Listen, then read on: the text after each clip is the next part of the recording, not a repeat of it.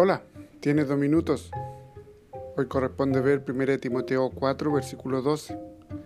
Ninguno tenga en poco tu juventud, sino sé ejemplo de los creyentes en palabra, conducta, amor, espíritu, fe y pureza. El tema de hoy son las reglas. Recién llegado a una nueva iglesia, me mostraron una carpeta bien gruesa era una copia del manual de las reglas de la iglesia y contenía descripciones de trabajo para el personal de la iglesia, procedimiento para aceptar donaciones, responsabilidades de los distintos comités, etc. Había incluso una regla para la revisión de las reglas. Con solo hojearlo me cansé. Sin embargo, después de haber estado en la iglesia por unos años, me sentí agradecido por ese manual de reglas.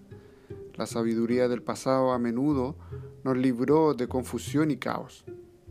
Gran parte de la primera carta de Pablo a Timoteo es como un manual de reglas para la iglesia de aquel tiempo.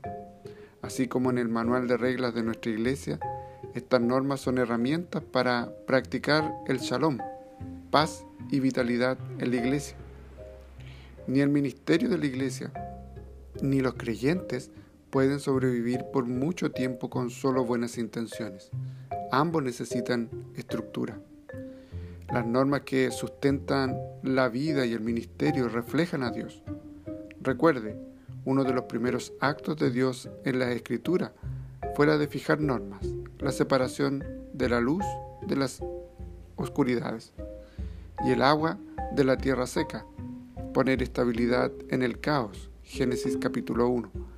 Así como los decretos de Dios, buenas reglas establecen y conservan el shalom de Dios. Oremos. Señor Jesús, a veces es fácil criticar las reglas. No parecen tan espirituales. Danos el entendimiento para separar lo bueno de lo malo. En el nombre de Jesús. Amén. Que Dios te bendiga y gracias por tu tiempo.